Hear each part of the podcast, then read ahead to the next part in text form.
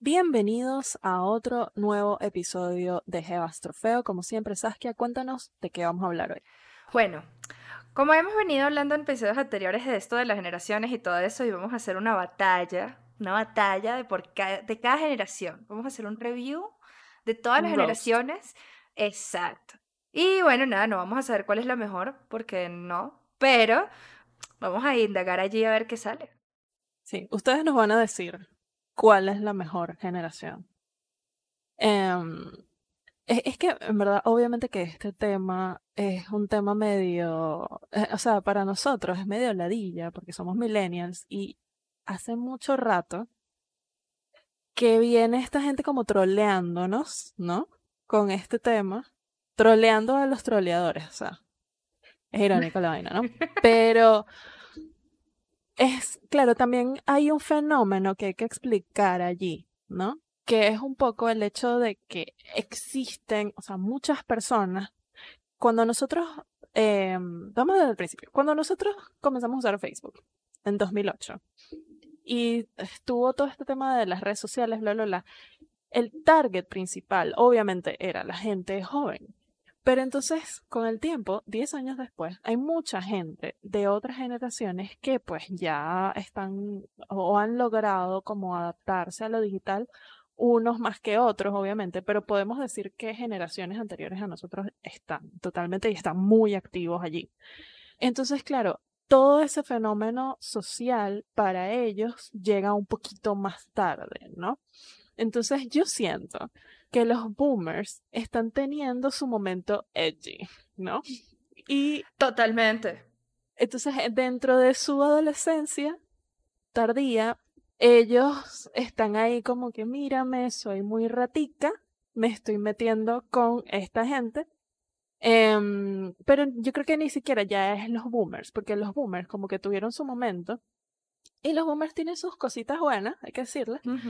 Pero en definitiva, hay este momento como de la generación X, que es como esta gente que terminaron siendo como los early millennials, o sea, la gente que se supone que eran los primeros millennials, no se consideraban millennials, se consideraban a ellos mismos generación X. Y entonces, dentro de eso, obviamente ellos tenían todas estas ideas de los 90 que si ahora nos, o sea, pensamos un poquito más las cosas, tú dices, wow, qué exageradamente dramáticos eran los 90. Lo que pasa es que antes eso estaba bien, ¿no? O sea, ahora las cosas se queman mucho más rápido. Por eso es que esto, o sea, es como que los chistes les llegan súper tarde a los boomers o a estas personas que capaz eh, vivieron toda esta época de cuando existía el Internet, obviamente, eh, conocieron el dial-up, etcétera, pero simplemente no, o sea, no hay modo que estén al mismo ritmo de las vainas de Internet. Y creo que ya a nosotros también nos va a pasar lo mismo, ¿no? Creo que ya nos está pasando. O sea, estamos llegando tarde a unos lugares, por ejemplo, TikTok llegamos tardísimo. O sea, ya no, ya nos está pasando mucho. No, y hay cosas a las que no le tienes que llegar. Y está bien, está completamente bien que, que, no. Entonces, claro, por ejemplo, X, yo estaba. Lo que pasa es que pasa mucho esto dentro de, de la comedia, ¿no? Yo consumo mucho contenido de comedia. Entonces, X, estaba en un lugar donde hay un open mic. Y entonces estaba un comediante hablando, y entonces se pone a echar este chiste, ¿no? Básicamente está echando el mismo chiste que todos los comediantes gringos han hecho antes de él, que es esta idea de que no, bueno, es que a los millennials, de, tú sabes, la generación de cristal, les dieron estos trofeos por participación y bla, bla, bla, y es como, mira, ya, o sea, tú me vas a disculpar. Pero estamos en Latinoamérica. O sea, a los niños de vaina le dieron arroz con caraotas.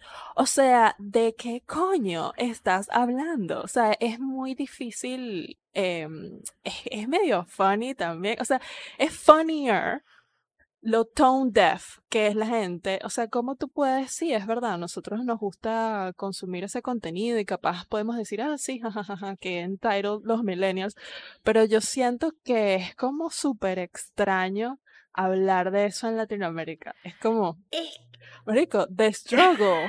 ¿De qué estás hablando? Bueno, tú sabes esa parte donde te dicen que tú eres especial y que vas a cambiar el mundo. A mí nunca me dijeron esa vaina. Yo no sé, de verdad, a mí mis papás, bueno, mi, bueno, las personas que me criaron, que fue mi abuela, a mí nunca me dijo eso. Yo no sé si es porque ella es burda de boomer y esa gente no cree en nada. Y ahí que, ¿qué especial vas a hacer tú, chica? Lo que pasa es que, lo que pasa es que yo siento, o sea, cuando éramos pequeños sí, sí, sí existía eso mismo que todavía existe y siempre va a existir. Y si nosotros llegamos a tener familia, hijos, etcétera, vamos a hacer las mismas estupideces que, wow, qué inteligente es, no lo puedo creer. Es que todos los humanos nacen inteligentes. They get dumb por nuestra culpa, quiero que lo sepan. Pero pasaba mucho después de nuestra generación que vinieron los niños índigo. ¿Te acuerdas de eso? Ay, los niños índigo. Dios mío. Sí, yo sé. Claro, son una locurita. A mí, a mí en el colegio me decían que yo era una niña índigo. Y tú no entiendo de qué me estás hablando. Eso era como un early, todo este rollo metafísico y toda esa vaina, ¿sabes? Como un intento de eso, que de hecho a los papás les funcionó un montón. Era como que, no es que mi hijo es índigo y es especial y no sé qué. A mí mis profesores sí me decían esas vainas. Pero como no me lo decían en mi casa, yo que me está creyendo eso. no te lo tomabas muy en serio. Es que, claro, o sea, a mí me parece extraño cómo existe gente boomer que, y no todos, pues hay muchos boomers cool, gente que vivió su, su adolescencia y te muestran cosas y eso está súper chévere. O sea, por lo menos mi papá vivió toda esta época de los 70, bueno, en Caracas, pero la vivió. Y entonces, coño, o sea, es increíble crecer con una persona de cualquier época que es una especie de biblioteca musical es una vaina increíble. Pero, en definitiva, hay una cantidad de gente boomer que está ahorita como que usando Twitter y sobre todo Facebook y ese tipo de cosas. Y entonces esta gente está como muy molestica. Y yo no entiendo por qué están molesticos, porque la gente que de verdad debería estar molestica es la gente anterior. Obviamente, digamos, las generaciones anteriores, pues capaz la mayoría no tuvo oportunidad de, de llegar a las redes, ¿no? O cuando llegaron, en verdad, o sea, no, no necesariamente lo entendían. Por lo menos mi abuelo usaba el internet, o sea, mejor que mis papás, lo cual era una anomalía. Pero hay cosas sociales que ellos no entienden y que la tradición de ellos es no hablar de las cosas. Exacto, sí. Entonces ellos sí vivieron cosas duras, o sea, cosas duras en serio. En estos días yo estaba viendo una foto que era, era como de 1910 y entonces eran unas niñas, literalmente unas niñas como de 7 años, trabajando en una fábrica. Entonces yo veo la foto y digo, coño, o sea... Esa, esa ni siquiera, ni siquiera son los boomers, esa es la generación silenciosa. Exacto, esa foto mata boomer. Mata boomer, ¿por qué? Porque ahí tú te das cuenta que, o sea, si tú viviste en esa época, si tú viviste la Segunda Guerra Mundial, si tú viviste cositas, está bien. Tú me quieres decir generación de cristal. Adelante. Pero coño, vale. O sea, de verdad, los boomers no van a, nos van a estar diciendo eso a nosotros. O sea, inaceptable. Bueno, claro, no, no podemos generalizar en Latinoamérica porque, bueno, hubo mucho, mucha gente que vivió dictaduras heavy metal eh, hasta hace nada, pero en su mayoría los boomers vivieron una época de muchísima estabilidad, de mejora social, económica, etcétera. Entonces es como, coño, o sea, give me a fucking break. Lo, que pasa es que los baby boomers como tal son la generación que, que viene después de esa generación silenciosa, que son realmente los que van a la, a la Segunda Guerra Mundial. Ellos regresan y, y pasa lo del baby boom, que es como que obviamente un poco tipo regresando, las mujeres estábamos trabajando y de repente, claro, vamos a tener carajitos. es, tiene sentido. Y ahí la economía no es que se empezó a estabilizar, pero como los papás llegaron y a ellos sí les dieron un beneficio económico por lo de la Segunda Guerra Mundial, estoy hablando de un tema gringo, ¿no? Pero igual estas generaciones están definidas por un tema gringo porque es que acá nosotros no teníamos como ese problema específicamente. Sí hubo un baby boom en Latinoamérica, pero no fue tan grande como el, como el de Estados Unidos. Bueno, pero por lo menos nosotros podemos hablar de la bonanza petrolera. Exactamente. Durante la bonanza petrolera, ¿verdad? Nosotros básicamente vivíamos, o sea, algo, eh, sí, algo completamente atípico en comparación con Latinoamérica y de hecho Venezuela era el lugar donde todo el mundo iba a ser libre. Sí, porque de hecho y ahora es al revés. Nosotros no, no tuvimos eso de la prohibición del alcohol, eso no, no sé, aquí no, no. no, eso, eh, por lo menos eso era súper, eso era una cosa súper gringa.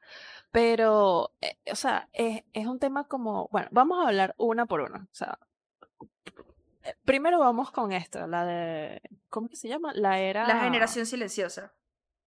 Ajá, perdón. La generación silenciosa son esa gente antes de los boomers que fueron a la Segunda Guerra Mundial, eh, pasaron unas vainas horribles, son los hijos de la, de, de la gente que vivió la prohibición. ¿Y por qué se le dice la generación silenciosa? Porque esa gente no se quejaba. O sea, el, el tema de esa generación es que ellos nunca hablaron sus problemas de ninguna forma eh, todo era como muy de todo lo que se queda en familia, se queda en familia, ¿sí?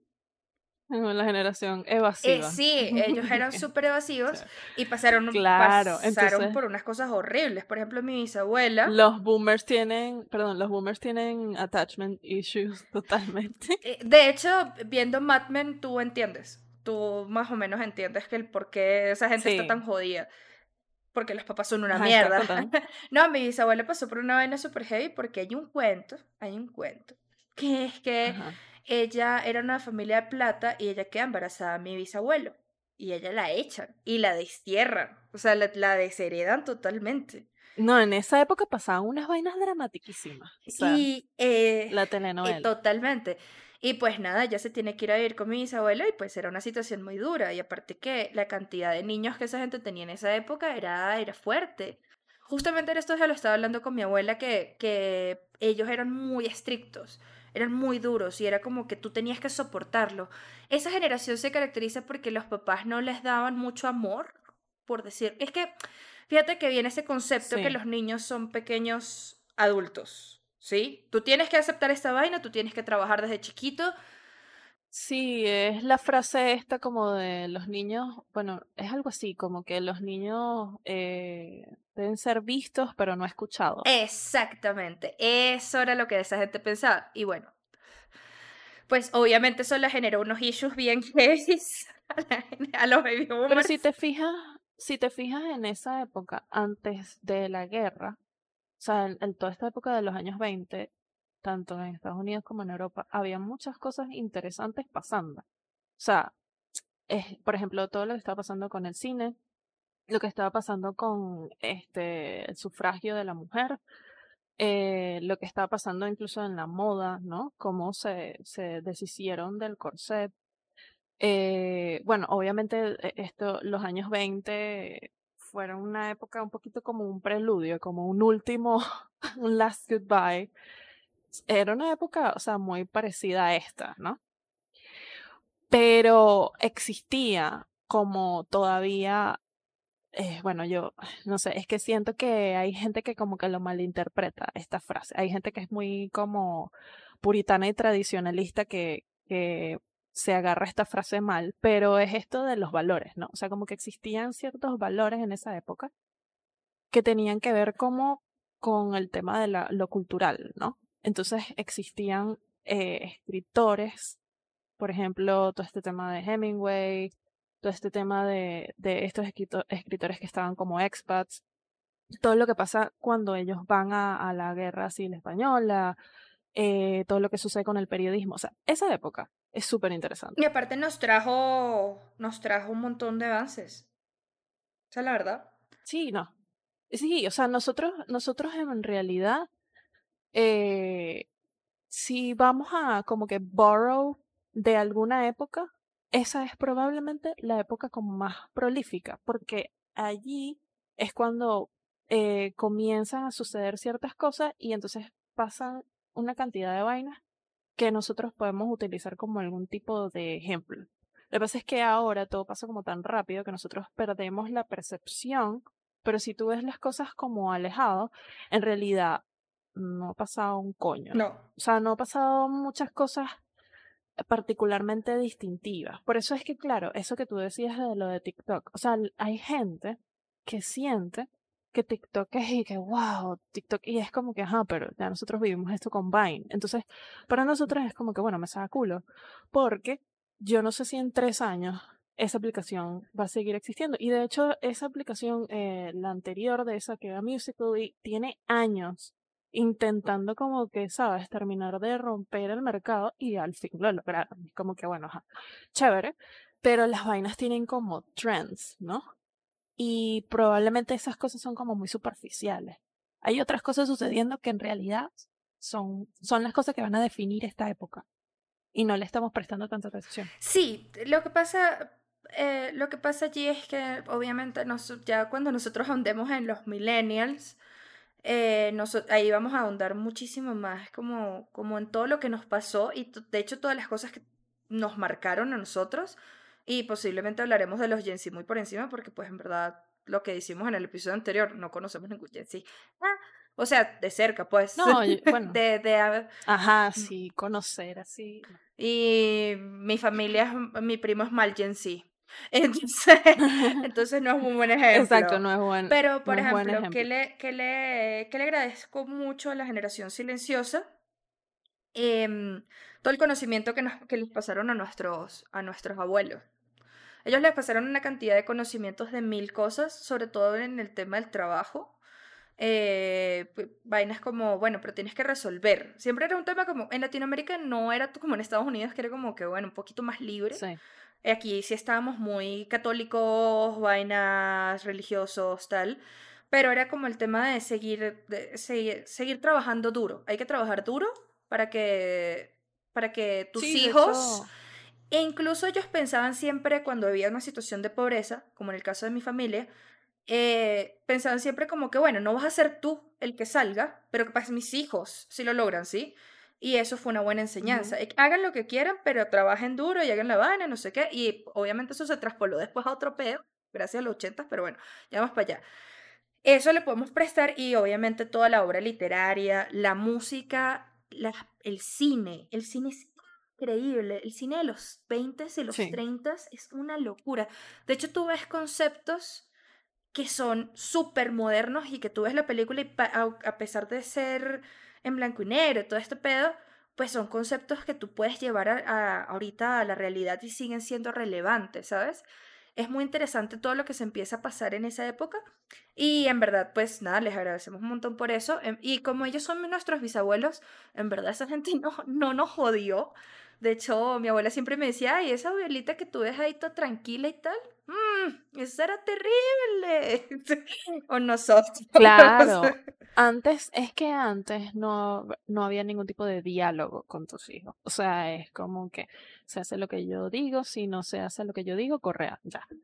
Pero sí, o sea, incluso en Latinoamérica pasa mucho eso que por lo menos, o sea, yo como revisitando, pensando en las vidas de, mi abuela, de mi tía abuela, etcétera, ellas vivieron unas vidas atípicas en el sentido de cómo formaron su familia, los trabajos que tenían, una era maestra, la otra era enfermera, o sea, hay un salto muy fuerte, también hay, saltos em, de migración interna en los países o de migración de un país a otro, hay mucha gente que tiene eh, abuelos que son, o sea, que huyeron de alguna guerra, entonces es como que hay todo este tema como de una movilidad bien particular en esa época eh, que tuvo que ver mucho con la educación, ¿no? O sea, gente que pasó de lo rural a lo urbano. Y creo que allí hay una especie de, o sea, hay un, hay una romantización luego que viene con el tema de lo urbano y entonces luego los boomers como que toman otra vez el tema del, o sea, o crean todo este tema de los suburbios, por ejemplo. Entonces hay como eh, este, una mejora por un lado, pero luego esta gente dice, no, el verdadero bienestar es eh, casa grande. Exacto. White picket fence. Y bueno, los boomers como, ya pasando obviamente a los boomers, los boomers como venían todos dañaditos porque sus papás, no sé, no les daban amor. Tampoco le dieron amor a sus hijos, by the way. Pero, bueno, no tanto. Les daban cosas, eso sí, les daban cosas. El amor de los boomers se materialista. Sí, los boomers. El amor de los boomers se los representan con, con cosas. Por eso es que tu abuela cuando te da un caramelito, cuando te da una vaina, la abuela siempre te ofrece algo. ¿No, ven eso? Como que siempre llegas a la casa de la abuela y te da galletitas, te, siempre, siempre hay algo. Me encanta, me encanta, o sea, una de las cosas que hacía mi tía abuela y me encantaba era que me daba plata así escondido. Ay, a mí también. Amor eterno. Sacaban dinero del sostén así como si fuese un contrabando de droga. Te lo metían en el bolsillo. Y, y, te daba la plata así como que a mí me la dan en la iglesia y que mira, toma. Y uno sí, que bueno, dale. Coño, buen trip a la iglesia. buen trip. Así sí voy. Era que, ay, eso le iba a dar de diezmo, pero eso es para ti. Dile que... De, de, me parece muy bien. era muy chistoso. Esa, eh, yo como que me crié con mis abuelos, pues mi, con mi, sí, con mis abuelos, se puede decir, más que todo con mi abuela, es muy chistoso ver las dinámicas, cómo funcionaban los padres de, de mis amigos y yo con una abuela, una señora y todo, hay que... Gánate la vaina. Y no te dije, ok, tienes que trabajar. ok, voy a trabajar. sí, no, pero los boomers, lo, lo, que pasa es que ellos sí tienen algún tipo de estabilidad bastante fuerte económica. Obviamente en Latinoamérica qué pasó en Latinoamérica. Si vienes de países como Colombia, Perú, eran países muy pobres muchos emigraron a otros lados y ahí fue donde lograron realizar su vida. Y sin embargo, la gente, por ejemplo, que desde esa época de estos países igual logró por lo menos movilizarse ya a la ciudad con todo eso de la romantización, porque era como tus papás eran como que tienes que ir a la gran ciudad y estudiar en una universidad, porque así lo vas a lograr. Y la verdad es que sí lo lograron. Por ejemplo, mi abuela igual, a pesar de la pobreza, ella se logró pagar con trabajo la, los estudios de enfermería por ejemplo, que era un trabajo muy común en las mujeres de su época, ¿sí? Pero eso le permitió que sí viajar, conocer, ¿sabes? Sí, pasa algo raro, pasa algo raro allí, sobre todo con gente que, eh, y yo entiendo, capaz en cierto sentido, el tema de la de los migrantes, ¿no? Porque entonces mucha gente tiene este tipo de historias como de, bueno, mi abuelo llegó con un par de zapatos y una moneda de un dólar o qué sé yo, y entonces, claro, eh, son estas historias de éxito de cómo estas personas lograron, bueno, él era, no sé, él era, ella era costurera, él hacía zapatos, él tenía una panadería, bla, bla, bla. Y entonces aquí, eh, personas que tenían capaz, hicieron negocios más grandes, etcétera, y lograron hacer estas cosas en, en Latinoamérica, porque en Latinoamérica, como tú decías, era bastante pobre, ¿no? Mm. Em, y hacía falta cierta mano de obra en cantidad de vainas. Y entonces después hay muchos, hay muchas como, y puede ser una generación boomer o la siguiente, usualmente son los boomers, pero yo creo que hay como un sentimiento como de culpa, ¿no? O sea, como que el boomer tiene como este tema de tú eres el primero que fuiste a la universidad, ¿no? Entonces tú tienes que lograrlo y tienes que hacer esto y como toda esta presión y tal. Este, y hay mucho como odio al trabajo. Es extraño porque entonces es como, bueno, pero tú no dijiste que tu abuelo llegó con unos, nada más un par de zapatos. Y entonces, claro, hay mucho, yo siento que probablemente es un fenómeno que no, no es solamente de los boomers, sino que tiene que ver como el tema de la migración, etcétera o de la movilidad social, pero pasa mucho eso, ¿no? O sea, el boomer eh, come mucho cuento con el estatus social, eh, tiene una obsesión con, con lo material y en general no se le va bien como que los cambios porque hay como todo este discurso muy intenso con respecto a estas vainas. Y entonces tú entiendes por qué después los Gen X son como esta especie de como incomprendidos, ¿no? Ellos son los proto-emo, obviamente. Totalmente, sí.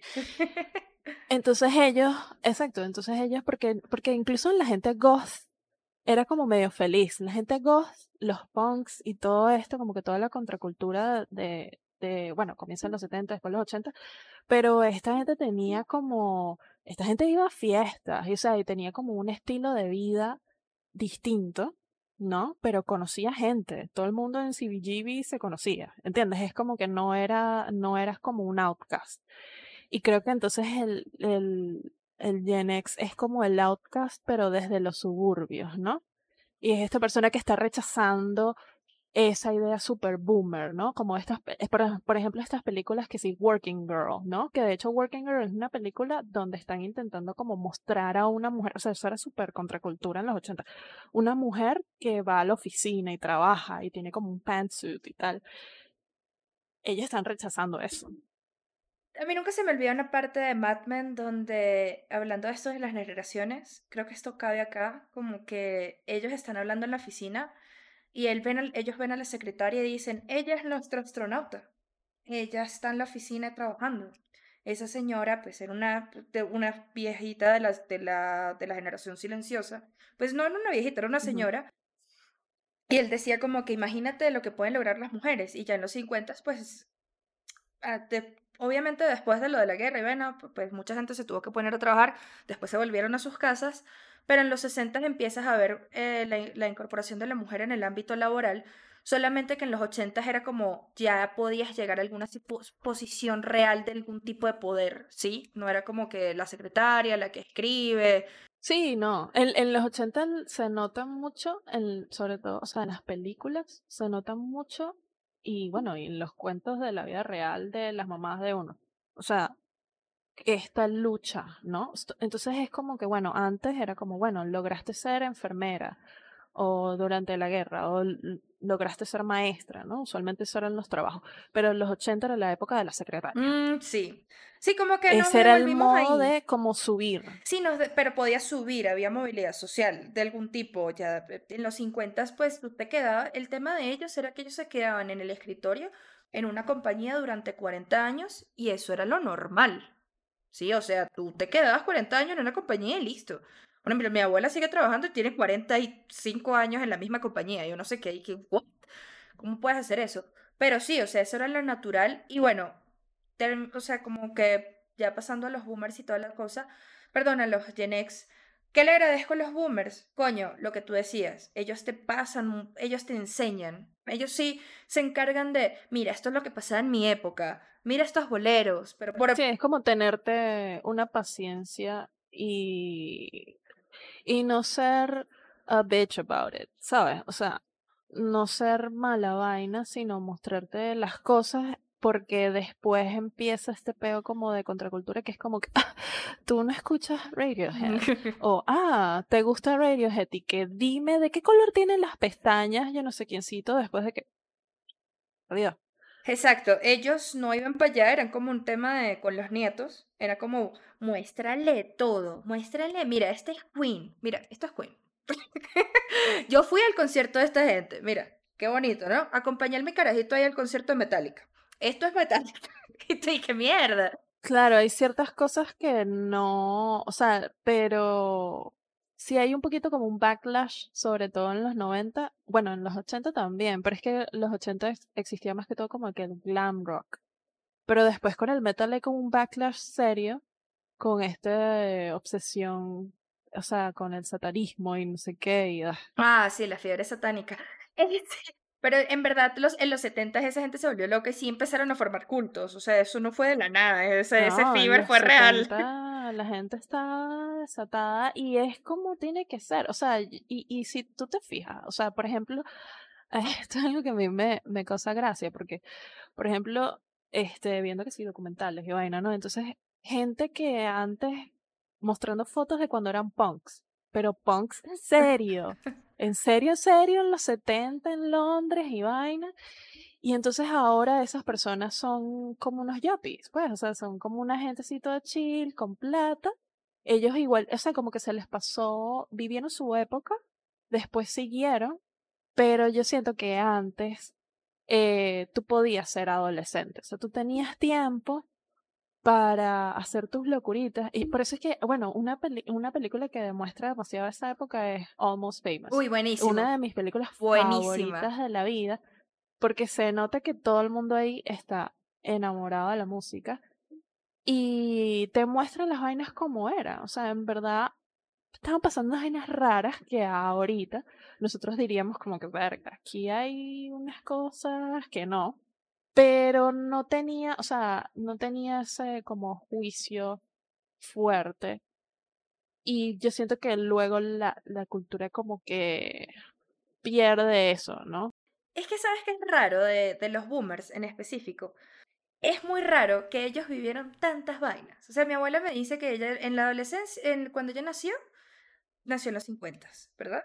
Todo era como muy vestidito, bla, bla, bla. Ok, Ah, exacto, como tenía que ser. Después vivió los 60. Ah, o la minifalda. Ella me decía, no, yo iba con mi minifalda esas bailes así el pueblo y tal, y no estoy que bueno, está bien. Este, y después los 70, que ya esta gente está un poquito más adulta, tendría nuestra, nuestra edad, más o menos, 20 y pico, casi 30, algunos, un poquito. Este, y ellos vivieron todos esos cambios culturales y no, y no me pueden llegar a decir que esta vaina no pasó. Porque, por ejemplo, cuando yo hablo con mi abuelo me dice, ay, eso, es, eso de los gays es súper normal. Yo veía eso en todos lados, tenía mis amigos gays y no sé qué, y no estoy que, claro, porque ellos vivieron unos cambios radicales de, los que ellos, de las cosas que ellos creían a unas épocas donde ya todo era súper liberado es que esas cosas siempre, primero, esas cosas siempre han existido, que es por eso es que nadie tiene que sorprenderse que ha existido un movimiento feminista en los 1800 y pico. Este, y vainas así, igual con los gays, pero por ejemplo, ah, o sea, es como que, por lo menos en ese tema en particular, es, no era mainstream. Yo siento que desde los 80 hay una obsesión, o sea, insoportable con que las cosas sean mainstream, sí. ¿no? Entonces es como que, coño, pues obviamente que ladilla y bueno, obviamente pasa todo este tema de, de del VIH en los 80, entonces e, eso es como una especie como está la guerra en contra de las drogas y bla, bla, bla. O sea, en general es como que hay varias narrativas que sirven como de ok, esto, esto está mal, ¿no? Entonces tienes que ocultarte, métete en el closet y tal. Porque había mucho, obviamente había mucho miedo de que la gente tuviera libertad. Sí, claro. ¿no? Claro, sobre todo porque pues si vamos ya a la generación X, tú los ves y ellos están súper confundidos. Por eso mismo, por, por, eso mismo que tú estás diciendo, ¿sí? Esa gente vive muy confundida. Ellos están como cansados. Yo siento eso. O sea, la gente Gen X está como cansada porque la, o sea, es como que el discurso de los boomers es, los boomers son súper ególatras, sí, claro. ¿no? Sea, los boomers es como que tienen todo esto y entonces, claro, lo que sí tienen los boomers que es medio chimbo es como de, ay, es, lo de mi época es lo mejor, el pasado siempre es lo mejor. Entonces, esa nostalgia tan exagerada es algo que no permite que la gente avance. Y pasa, y pasa ahora, ¿no? O sea que todo este tema con la nostalgia que ya ha estado como usado y abusado en absolutamente todo. Y está cool rescatar algunas cosas, pero no puede ser, ¿verdad? Que tú estés intentando, o sea, tengas un como un apego exagerado con una época donde se supone que las cosas fueron mejores. Claro, obviamente la gente Gen X, ¿qué coño va a decir? Y que las épocas que fueron mejores porque en los 90 fueron una mierda. O sea... Capaz, capaz y los Gen X viejos, los que vivieron un poquito más de los 80, sí podían decir como que bueno, ya mis papás. Sí, los Gen X viejos son. Están estables. Y entonces yo tengo mi Nintendo, ¿verdad? Tengo mi Atari, todas esas vainas.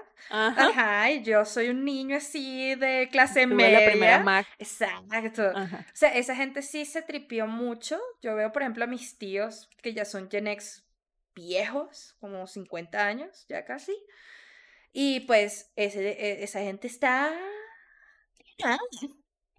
alienada totalmente con el status quo. Es muy raro, porque de repente ves una foto que, te estás, como tú decías, ves una foto de mi tío súper con el pelo largo, metalero, metacho, sí, vaina, y ahorita lo ves un señor así.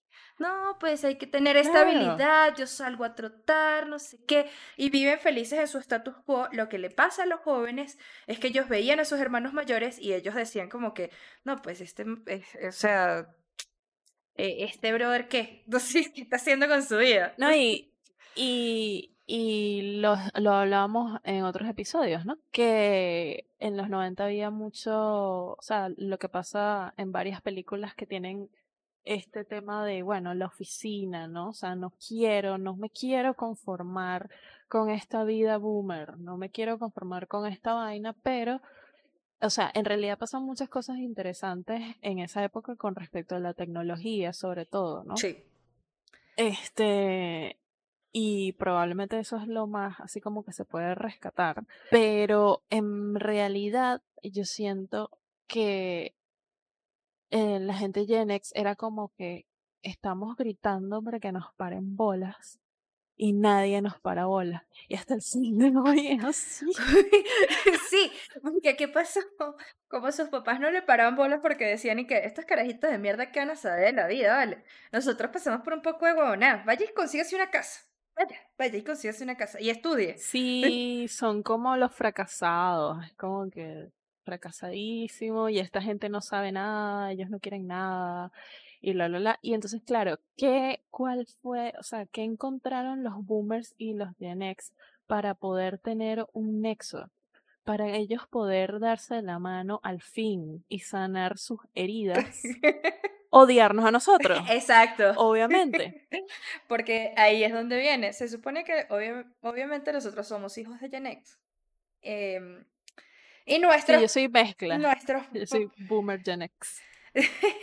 sí, eso sí, en tu caso sí. Pues, como les dije, a mí me crió otra gente más vieja, unos buenos boomers, pero en teoría somos hijos de los Gen X. Y la mayoría de mis compañeros, no hablo por mí, pero la mayoría de mis compañeros, pues ya los papás les trataban de prestar atención, ¿sabes? Como no repetir los errores de los boomers. Yo sí te escucho, yo sí estoy aquí, yo sí te doy tu palmadita en la espalda. Es fuerte de eso, ¿no?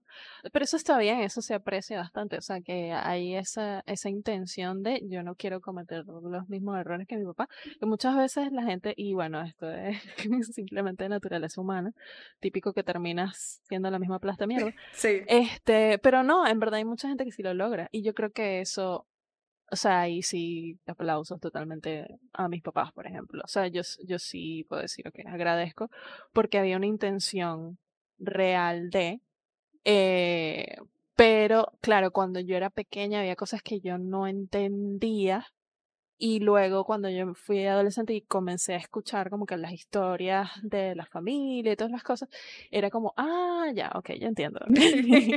ya, ya entiendo. Ya entiendo por qué a mi mamá le cuesta, ¿sabes? Y, y claro, claro, y esos problemas terminan eh, claro, uno trabaja en esas cosas y ya las cosas no son así. Ahora, o sea, tengo unas relaciones mucho más cercanas y todo este tema, pero obviamente que sí te afecta, ¿no? O sea, por ejemplo, en mi casa no se era muy cursi. Entonces, para mí esas eh, demostraciones de afecto son raras, ¿no? O sea, capaz hay gente que me verá como que esta es demasiado fría. Y es como, bueno, imagínate, lo lamento. Imagínate yo que me crié con un boomer. Ah, esa gente sí no come cuento. Te, te dan un abrazo y que, bueno, te graduaste. Me siento orgulloso de ti. No, o sea, yo tengo gente que se ha quejado conmigo y que, pero ¿por qué me das una palmadita? Y yo así como que, mira, tú sabes todo lo que a mí me cuesta darte una palmadita.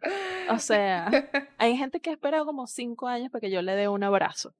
O sea, por favor, no pidas más. No pidas más de mí. Tal cual. Yo soy, yo soy idéntica porque de verdad no, yo, a mí me cuestan mucho las conexiones y de verdad es, es difícil. Crecer con un boomer es muy difícil. Tienes unos estándares altísimos de tus vainas y es como, por ejemplo, les doy un ejemplo de algo boomer que me decían, esto es demasiado boomer, tipo, yo llegué al colegio, yo soy siempre sacaba unas notas y era como, bueno, pero ¿qué carajo quieres que te felicites? Es tu trabajo, solo que tú tienes que hacer, traer buenas notas. Exacto. No, bueno, sí. Bueno, hablando de eso, yo una vez, esto, es un cuento corto, pero eh, yo estaba muy acostumbrada a sacar buena nota, ¿no? Pero entonces, pero por, por osmosis, en realidad, porque, ajá. Este, pero el hecho es que eh, yo una vez raspé, bueno, casi que raspo química, ¿no? Y saqué como 12, algo así. Y entonces yo tenía montado un drama en mi cabeza, porque yo decía, mi mamá, o sea, mi mamá era una gente de 20 en todo. Esa mujer es un, es un genio. No tiene sentido en cierto sentido fue bueno porque es como que, wow, ella es perfecta, yo no tengo que ser perfecta, yo puedo hacer lo que me dé la gana. Este, pero en definitiva, yo tenía como este drama armado en mi cabeza, y que yo tenía como 16, 15, algo así, y yo, qué mierda, mi mamá, que no sé qué, y, y cuando fui le dije, y mi mamá, que, ah, pero no raspaste. Yo, no, no raspé. Ah, bueno, y yo, a mí me decían eso, me da demasiada risa. A mí me decían eso y que, mira, a mí no me importa. Usted solo tiene que preocuparse, usted es la responsable de su futuro. Si usted no, me, no puede entrar a una universidad después, usted verá. Pero a mí lo que me importa es que me pase. A mí no me venga con cuentos de que tiene que repetir materia, que tiene que... No, no, no, no. Eso es imperdonable. Para mi abuela eso era imperdonable. Que yo raspara un... O sea, que yo fuese a raspar una materia, no. Pero ella era feliz y que, mira, pasé con, no sé, con la nota mínima del examen. Ah, ok, cool, pasaste. Tal cual tu cuento. No, esa gente no come yo sí, Yo sí como que, sí, yo sí como que mierda, se me acaba de caer una idea totalmente, ¿sabes? Y es como, wow, ok, ya. Las cosas no, o sea, por lo menos esto no era como yo creía. O sea, y tampoco, y tampoco estoy haciendo nada, pero eso está cool también, por lo menos en mi casa, porque era así como que no había muchas cosas como ese tener como cierto entendimiento hace que no tengas como que revelarte, ¿verdad? Entonces, claro, mi, mi rebelión era con el sistema. Mi rebelión era con porque habían estas reglas estúpidas en el colegio este, vainas así, me la vivía metida en la dirección por estupideces. Eh, ¿Te pintaste las uñas? Ah. Sí, no, pero, pero no es te pintaste las uñas. Tú puedes, hay como 50 carajitas que tienen las uñas pintadas de rosadito. Pero tú, que te las pintaste de negro, y que ¡Ah! no te puedes pintar las uñas. ¿Qué va a pensar la gente? No sé qué. O sea, de verdad, o sea, yo no creo que esto lo escuche nadie que haya ido al colegio conmigo o que haya eh, sido maestro o lo que sea, pero si lo lleguen a escuchar es así como que, ¿de qué coño sirvieron? Yo quiero que ustedes me digan, ¿de qué coño sirvieron todas esas reglas estúpidas? De verdad, no sirvieron un coño madre. Este, pero por ejemplo eso, ¿no? O sea, ser contestataria, mi mamá, mi papá también como que se quejaban de eso y yo así como que, bueno, pero tú me criaste así. Sí. y eso está bien, eso está bien, que tú, lo que pasa es que, claro, Ah, también hay un límite, ¿no? O por lo menos yo lo veía como ya un poquito más grande o gente conocida que tenía hijos pequeños, ¿no? Que eran como capaz unos, sí, digamos como unos Gen X más jóvenes, por ejemplo. Cuando ellos tenían chamos, era una cosa así como que, no sé qué hacer con esto, es una libertad así como total y uno así como que... ¿Qué es este niño? Está raro. ¿Qué, ¿Por qué está Controla tus carajitos. Yo conozco par de personas que dicen unas vainas ultra boomer y que yo no le voy a poner redes sociales en redes sociales a mi hijo, yo no le voy a dar un celular hasta que tenga como yo no sé cuántos y yo así como que mmm, te quiero ver eso no va a pasar eso no va a pasar pero yo siento que totalmente o sea la gente que se va a volver más boomer somos nosotros ah no olvídate ya hay nostalgia sobre nuestra época y pasó hace 10 años Ah. No, pero es, es absurdo. Sí, o sea, siento que estamos quemando esa nostalgia exageradamente rápido. Y es como, o sea, vamos ya a, pasar a. Bueno, ya llevamos rato hablando de los millennials. Yo creo, yo creo que el peor con los millennials es que nos acusaron de ser entitled y self-obsessed con el tema de los celulares. Es como que, bueno, obviamente que vamos a estar obsesionados con los celulares y con tomarnos selfies y vaina de hecho, el artículo, un artículo de, creo que era, bueno, no, no me acuerdo si era eh, Time, bueno, X, en fin, hay, hay un artículo que es el artículo como que más famoso, que es básicamente la portada es una, una carajita con un teléfono y entonces es de, sobre la obsesión de los millennials. Y entonces tú te pones a ver, o sea, esto yo lo descubrí hace no mucho. Resulta que el tipo que escribió ese artículo es un tipo que era un comentarista que salía en I.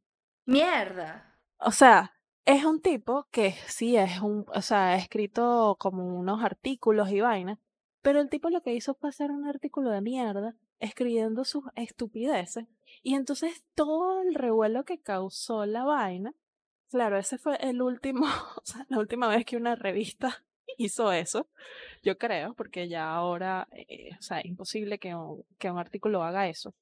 Y es como que, marico, este tipo aparece en E y en VH1 y vaina hablando de por qué el video de Cristina Aguilera en Dirty, no sé qué, que bueno, sí, ese es un contenido que yo veía en VH1 y es chévere, pero era entretenimiento. O sea, yo no estoy esperando que ese tipo que dice que verga, qué buena estaba Cristina Aguilera y qué rebelde y no sé qué, y bla, bla, bla, me diga a mí algún tipo de, de cosa que tenga que ver con la sociedad. Es como... No, nada que ver. Es un stretch. Nada que ver. Y aparte, lo que pasa es que nosotros nos juzgan por eso, que ya, ya, ya lo, lo aclaramos que es muy estúpido que nos juzguen por eso, porque sí hay millennials así. Pero si se ponen a ver, son millennials que tuvieron un estrato socioeconómico ridículo. O sea, es otro tipo. el ciudadano de a pie, el millennial de a pie, el común, el clase media, pues no es que nos sentamos entitled, pero tampoco es que no te voy a reclamar, porque uno como siempre fue contestón, te voy a reclamar. Claro, pero es que nos vendieron una vaina que no. Ah, nos, nos vendieron una vaina que no. Los boomers nos dijeron, o sea, y es totalmente así. Entonces, claro, es fuerte si tú tienes padres boomer o Gen X que son más boomer, más feeling boomer.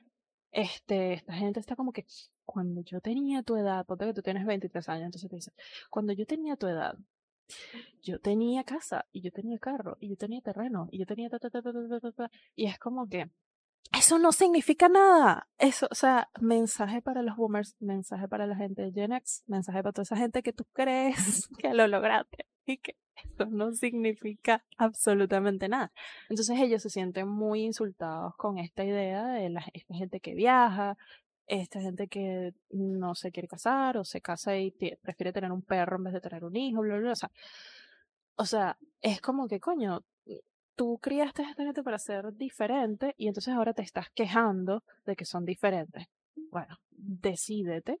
Y además que, bueno, esta gentecita dañó la economía, ¿verdad? Entonces, lo de la casa, el, carro y bla, bla, bla, bueno, no sé. O sea, te lo tengo, pero más tarde.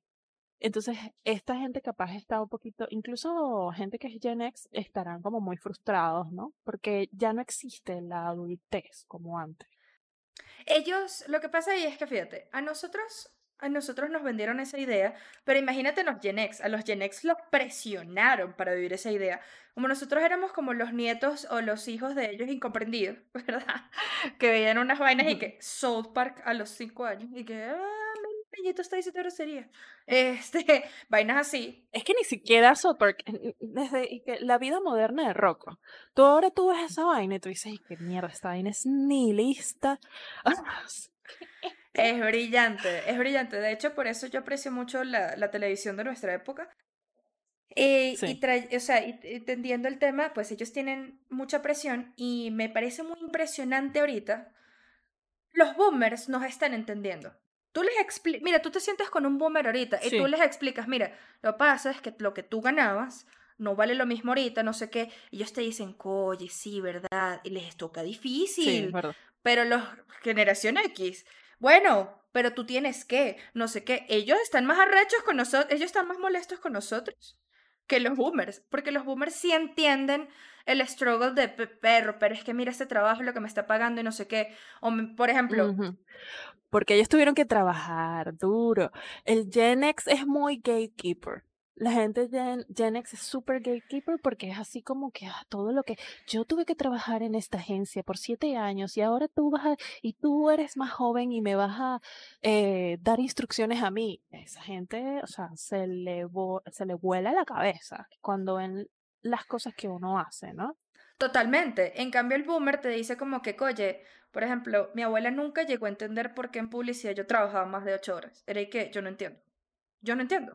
Tú vas, no le cabe en la cabeza. Tú vas del trabajo, trabajas tus horas, te levantas a las 7 de la mañana, sales, regresas a la casa a las 5. Eso es meta de vida. Y ya. Pero ella no entendía. Era como, pero ¿por qué tienen que trabajar tanto? O sea, no entiendo. Es que hay una diferencia, hay una diferenciación. O sea, es terrible porque se supone que en los 90 es como que qué bolas la oficina, qué mierda la oficina, odiamos la oficina, el trabajo es una mierda, y entonces la solución fue más trabajo. Y es como... Llegó un señor llamado Steve Jobs y creó toda una filosofía que nos jodió a toda una generación. Gracias, señor Steve Jobs. La gente, la gente y el maldito hustle.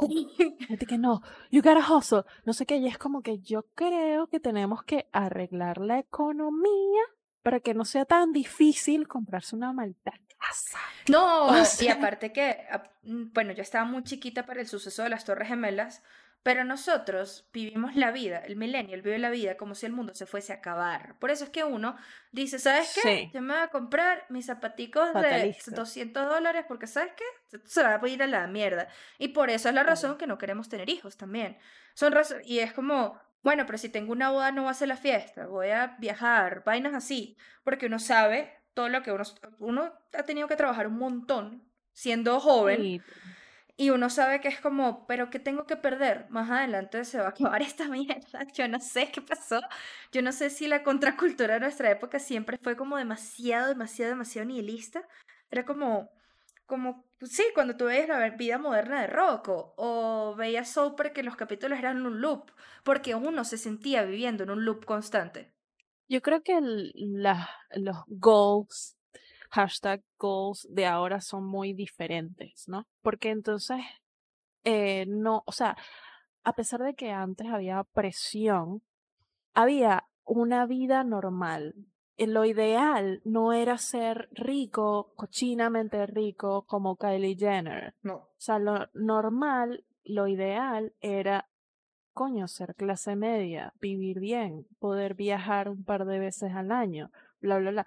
Pero entonces, claro, cuando llega todo este tema de las redes sociales y tú te enteras de cómo vive esta gente, esta gente rica, famosa y todo este rollo, además de toda esta obsesión con las celebridades eh, de los 2000, la vaina ya es como muy fuerte. O sea, yo siento que probablemente eso es algo como desatendido en nuestra generación, porque entonces es esta idea de... Eh, se ve en Girls, aunque el personaje de Hannah es insoportable, pero lo ves allí, ¿no? O sea, antes, para tú... Y esto hay que decirlo, es chivo, pero es la verdad. Y, y siento que, por ejemplo, hace poco hubo una especie de vamos a llamarlo, no sé, este, una situación nada agradable en Twitterzuela. Twitterzuela tiene sus momentos, ¿no? A la gente que no está familiarizada con Twitterzuela, igualito lo recomiendo porque es muy divertido. Pero a veces es súper insoportable, pero la mayoría de las veces es divertido. Este, pasó esto con esta caraja que es Raima. Ella era, bueno, no sé, es como ilustradora o caricaturista ¿no? Exacto, ella es caricaturista y entonces ella salía en los periódicos, periódicos grandes en Venezuela, lo, lo, la, también en Latinoamérica, etc. Entonces, claro, es esa gente que no entiende que ya pasó la vaina. Hay una cantidad de cosas que murieron generacionalmente y la gente tiene que soltar las vainas y a veces es duro porque hay vainas que sucedieron hace cinco años, que ya murieron. Entonces, en tu mente de Gen X, en tu mente de otra generación, que tú este, llegaste a estar en el periódico y bla, bla, bla, y que después te caíste. O sea, pusiste una caricatura estúpida, mal hecha, y que de hecho la caricatura de Raima tenía que ver con ese tema de las generaciones, ¿no? Y entonces era como básicamente diciendo, no, yo soy de la generación de todos estos filósofos, bla, bla, bla, y es como que, mira, mira deja de estar intentando como que hacer, o sea, como que tomar crédito por unas vainas que pasaron hace cientos de años y fingir que tu generación es una vaina que no fue. En verdad no lo fue. Entonces, coño, mm, me parece como exagerado. Es como que yo me ponga a decir, no, es que yo soy de la generación del renacimiento neoclásico, yo no viví esa época. o sea, me toca la realidad, pues, que soy millennial y ya está. Entonces, este, el backlash obviamente fue fuerte y el troleo fue divino. O sea, fue una cosa maravillosa. Este, que ella en realidad debería agradecer, ¿no?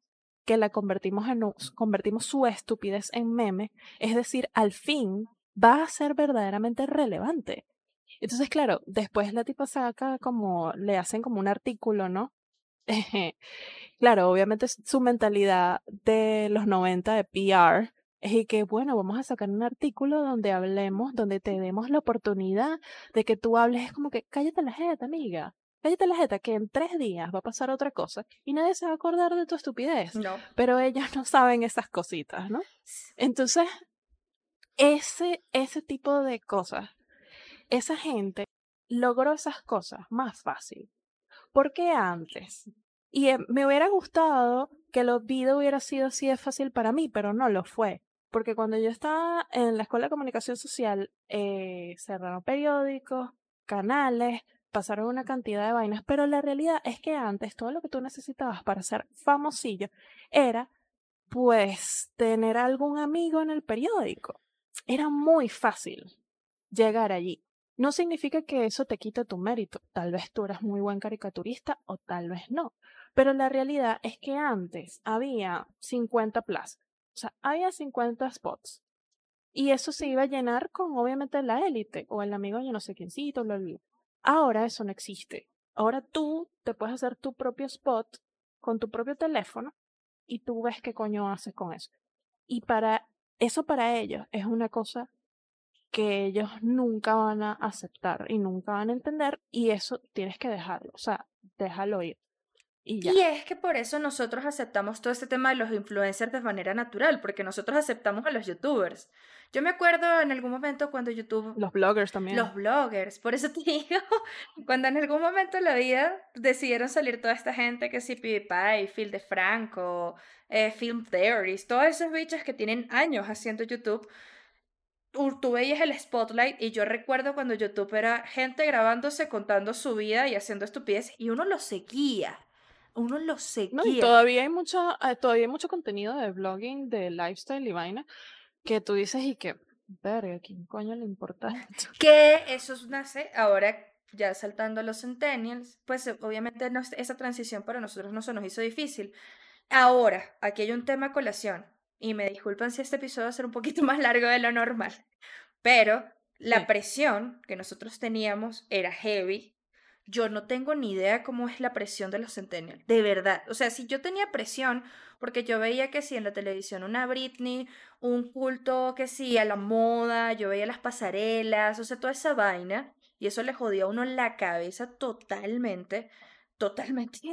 Eh, yo creo que es la presión de ser un producto. Exacto. ti mismo.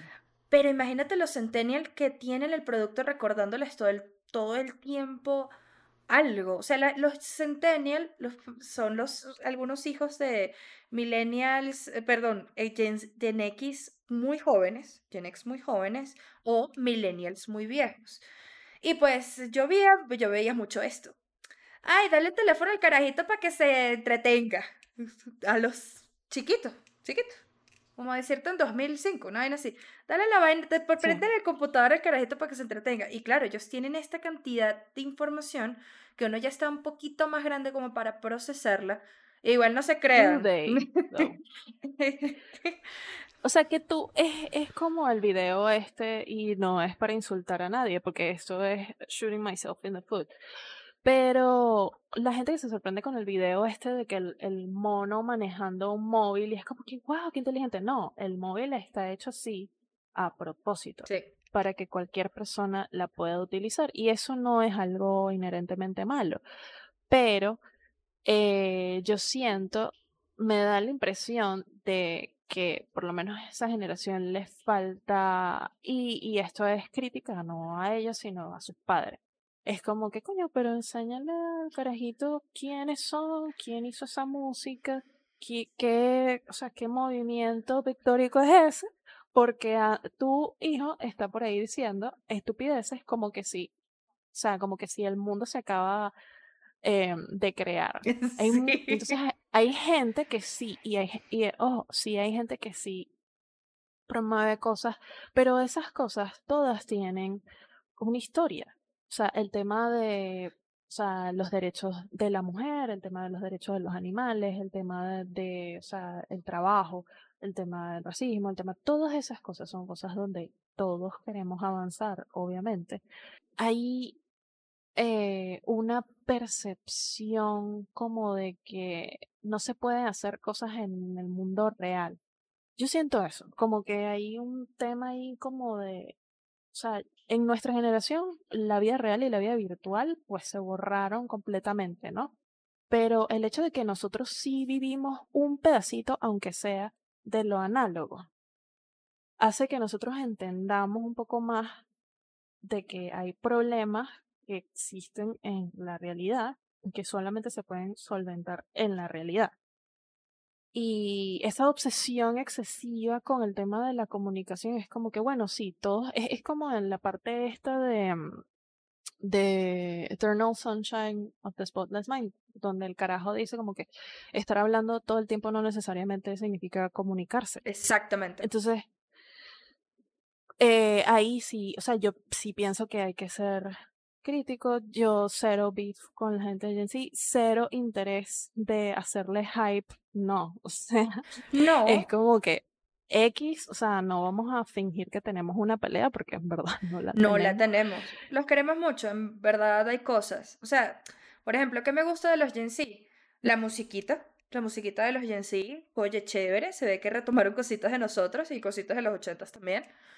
Eh, me gusta mucho que hay un hay como una word del activismo, lo que pasa es que como sus papás no le enseñaron vainas, pues lo están llevando mal.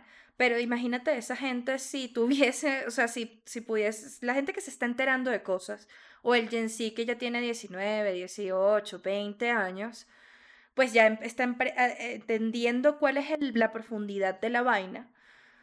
Pero pues igual les respeto muchísimo, como que bueno, ellos están tratando de hacer su vaina, nosotros no sabía culo el mundo, literal. O sea, a mí me decía, bueno, se están matando en Irán. Y yo, ¿y qué? Me sabía culo. Sí había, sí había activismo, pero eh, no había esa asumir que la gente tiene que cambiar, ¿entiendes? O sea, hay un pedito ahí medio PC, o sea, political correctness, que ellos tienen que a mí me parece raro. Este, eso es lo único que yo de verdad no entiendo.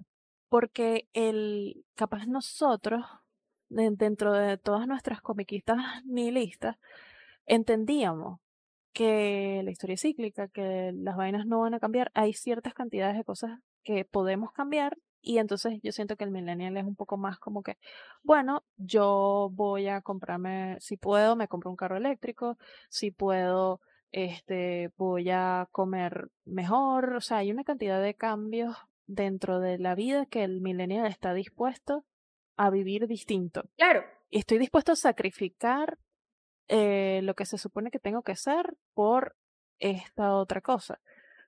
Pero esta gente capaz tiene o, o por lo menos no sé si es así, puedo estar equivocada, pero hay una percepción de, de que hay una especie de estándar moral que no sabemos exactamente cuál es, pero todo el mundo tiene que adherirse a eso. Y es extraño porque es muy reminiscent a el estándar moral de los boomers. Sí. Entonces, es raro. Es raro porque entonces antes tenías que ser, o sea, ninguna vaina está bien. O sea, esta idea, y eso hay gente que todavía existe que es así, que es y que, ay, esta, esta mujer tiene un tatuaje, ¿cómo puede ser que bla, bla, bla? Entonces, el otro lado del espectro es como que en realidad tú no tienes que parecer edgy, o sea, como que antes las cosas que eran ser edgy eran vainas más contracultura. Y entonces ahora lo edgy es lo straight edge pero ni siquiera es cool. O sea, yo siento que ni siquiera es cool porque no es como que en verdad los valores, por ejemplo, eso, como que el conservacionismo, el ambientalismo, etcétera. No sé, o sea, me parece que todo se está volviendo como, como una, como un badge. Es como que yo soy los scouts, ¿no? Entonces yo tengo este badge de yo soy esto y yo soy aquello. Es como que como eres un producto, entonces tú como producto, tú no eres una persona, sino que eres un producto. Entonces siendo tú este producto, entonces tú tienes que estar buena, entonces estás buena, estás fit, eh, te vi, eres influencer de ropa no sé qué, eres vegan, eres todas estas vainas y es como que bueno, ok, tú puedes hacer todas, todas esas cosas. Pero eso no me dice nada de quién eres tú realmente. Entonces, por lo menos lo que tú decías de los youtubers, todos los meses hay un drama terrible con algún youtuber y es como que, ay, no puedo creer que esta persona completamente ególatra que hace un poco de videos sobre absolutamente nada es un completo idiota. Obviamente que es un completo idiota, es un carajito con una cantidad ridícula de dinero. O sea, es como que... A mí nunca se me olvida cuando yo, cuando yo veía las vainas de Justin Bieber en la época, yo les decía, bueno, pero mano, el carajito tiene como 13 años que está ganando millones de dólares. Yo también estaría estrellando gente por la calle, ¿sabes? Se me saca culo. Yo lo entiendo, pues. Pero, o sea, me explico, es fácil volverse loco con tanto dinero, eh, siendo tan chiquito. O sea, es fácil, es fácil que ahí. Por eso, por, por eso es que me parece que es demasiada presión y siento que si no lo logras es demasiado difícil yo creo que pues la economía no va a mejorar. Perro, les va a tocar duro. Si nosotros nos tocó duro, les va a tocar duro, no les como siempre pesimismo. Eh, yo sé que estamos tratando de ser mejores y si hay políticas que respeto muchísimo y que apoyo, que han traído los, los Gen Z, que siguen apoyando, pero el mundo no es internet. ¿qué nuevo han traído? No, no, no, nada, nada, nada. Nada, nada, porque el activismo son cosas que ya, existían, ya existían, claro. Es que todo, es que, mira esta anécdota que me pasó hoy. Estaba escuchando que sí, una cancioncita de Vampire Weekend y tal, del nuevo álbum, bueno, relativamente nuevo, y alguien pone como que, no puedo creer que esta banda sea poco conocida, y que alguien le, alguien le puso y que ellos son muy conocidos. ¿De qué estás hablando? Yo lo hice de la forma en que les decimos que lo hagan, como que mira, en verdad esto tiene mucho tiempo, escúchate estos álbumes viejos, que son muy, muy cool, este, y nada, conócelos porque ellos en verdad sí, en los 2000 ellos fueron un boom. Y ese es el tema, ¿no? Como que... Vamos a intentar no ser como mierda. Prometo intentarlo un poquito, pero si te pones ladilla, lo lamento. O sea, a la primera que te pongas demasiado fastidioso. Nosotros sí teníamos estándares altos, sobre todo con la estética, por gracias a Tumblr, pero ellos tenían, ellos llegaron ya con Instagram. O sea, es, yo no, yo los entiendo y entiendo como el revés, por lo que estoy pasando. Feo. O sea, hay, ah, conviven ambas vainas, ¿no? Como que tú visualmente te tienes que ver perfecto, ¿no? Pero la estética es medio horrible. Sí, sí, porque es como un conjunto de muchas cosas que no tienen un sentido real. No hay sentido estético, no hay armonía entre las vainas y es como... Es, es raro, es raro, pero pasa, pues. No lo juzgo, entiendo. O sea, entiendo, entiendo la confusión porque si nosotros estábamos confundidos con todo este tema del Internet, no quieren imaginarme toda, toda la confusión y la tensión y toda la vaina que ustedes tienen y la carga que, bueno, ustedes los que nos escuchan Centennial, toda la carga que tienen encima es, debe ser muy duro. O sea, porque yo, yo simplemente no, pues, si no quiero seguir una cuenta, no la sigo y ya me saco culo. ustedes creen que yo me rijo por esas vainas tipo, ay, es que tienes más segui este, tienes más, sigues más cuentas de los seguidores que tienes y decir que, pero a ti qué te importa, vale, y eso. Bueno, pueden, tip pueden ver mi Instagram y todo, o sea, no todo mi Instagram, pues algún, hay algunas cosas como de comida y vainas X, pero la mayoría de mi Instagram es yo siguiendo que sea todos los diseñadores, todos los ilustradores, todos los pintores, o sea, todos los pintores arrechos, y a mí me saca culo. O sea, yo sigo casi que cuatro mil vainas y es como, I don't give a shit. Pero lo que tú dices es totalmente cierto con la presión, o sea, porque si en nuestra época las revistas O sea, que si las revistas jodieron un poco de gente y después los blogs, eh, no me quiero imaginar qué coño le hace. O sea, y esta es una conversación que yo tenía incluso con mi papá, que es boomer. O sea, diciéndole como que, coño, me parece chimbo que los adolescentes no tienen tiempo para ser adolescentes. Lo cool de la adolescencia son, es eso, es los cuentos de mi papá y que no, yo me iba y íbamos a no sé qué, y entonces había un lugar donde había unos patineteros y entonces, o sea, es como que yo fumaba de los 11 y uno y que coño, ya ese cuento está raro, pero esos son los cuentos, o sea, tú necesitas tener padres gente conocida, lo que sea, que hayan vivido cosas ¿Entiendes? La gente necesita vivir vainas y darte experiencia, porque tú no puedes vivir todo el tiempo. Y obviamente es muy fácil, y creo que tal vez eso es lo que pasa, o sea, es muy fácil jugar, juzgar desde tu silla, desde tu trono, que tú te crees que X cuando no la has cagado porque no estás viviendo el mundo real. Necesitas vivir el mundo real. Y además que cagarla en internet no es cagarla realmente. ¿Entiendes? es un medio como un videojuego, ¿no? Es como que, bueno, puede haber, sí, e, existen repercusiones reales a ciertas vainas, ¿no? Pero esa persona que tú tienes ahí no es quien tú eres. No. O sea, quien tú eres en Instagram, Instagram, mi Instagram muestra una vaina. Mi Twitter muestra otra, otra porción. O sea, son diferentes expresiones de la misma vaina. Pero incluso escuchando este podcast, you don't get the full picture de quién soy yo. Y ese es el rollo, que esta generación, yo siento que esta generación es demasiado literal. Sí. Le falta un poquito de, un poquito más de, vivan unas cositas. y entonces hablamos. Y bueno, nada. No, pues ustedes decidirán cuál de, cuál de todas estas generaciones fue la mejor. Está fuerte. está fuerte.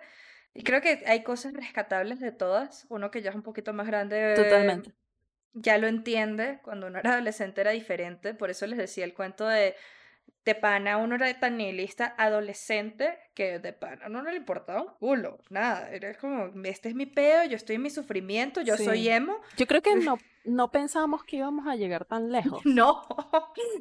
De verdad, toda la gente millennial está como que, verga, incluso la gente que dice, ah, bueno, ahora resulta que me puedo comprar una casa. Verga, no pensé que llegaría tan lejos. Y que, ah, e, e, o sea, te comienzas a cuestionar y que, bueno, ¿qué tipo de vida quiero tener? Porque de verdad no pensaba que iba a llegar tan lejos. Yo, yo pienso eso, es como cuando veo que sí, perro, no, conseguí, eh, tengo toda esta experiencia laboral y todo el tema, es como, perro, yo no sé cómo yo llegué aquí. yo, no, yo no sé cómo yo llegué aquí. De panel no se sorprende. Uno está muy sorprendido y asustado al tiempo. Es como. Pero, nada, Igual, si queremos que nos cuenten cuál es la mejor generación, por favor. si ustedes creen que hay alguna mejor generación o hay un constructo social. Y bueno, si les hicimos backlash, tienen derecho a defenderse. Defiéndanse. Totalmente. No solo eso, a defender su generación, sino cuál es, o sea, con cuál se siente más identificada. Porque hay mucha gente también que, ah, bueno, yo soy X generación y resulta que estoy, me siento identificada con otra. Exactamente. Entonces, nada, nos están contando, como siempre, nos estamos viendo. Ahorita vamos a hacer un cambio de horario, vamos a publicar los lunes temprano. Entonces, nada, pero igual los domingos les vamos a estar hablando por ahí, por las redes, contándoles cositas, hablando vainas, no sé qué. Eh, sabemos que este episodio fue un episodio muy largo, eh, pero está bueno, escúchenlo completo. Ameritaba condensar, condensar casi 100 años de historia es difícil. Está fuerte. si llegaron hasta acá, tienen que ir al último post y poner un fueguito. Pongan un fueguito si llegaron, llegaron al final. Bueno, nada, entonces eh, los, lo estamos publicando los lunes. Eh, en redes les vamos a estar diciendo la hora específica. Y los estamos viendo por YouTube, Apple Podcast, Spotify y nada, síguenos en nuestras redes, Twitter.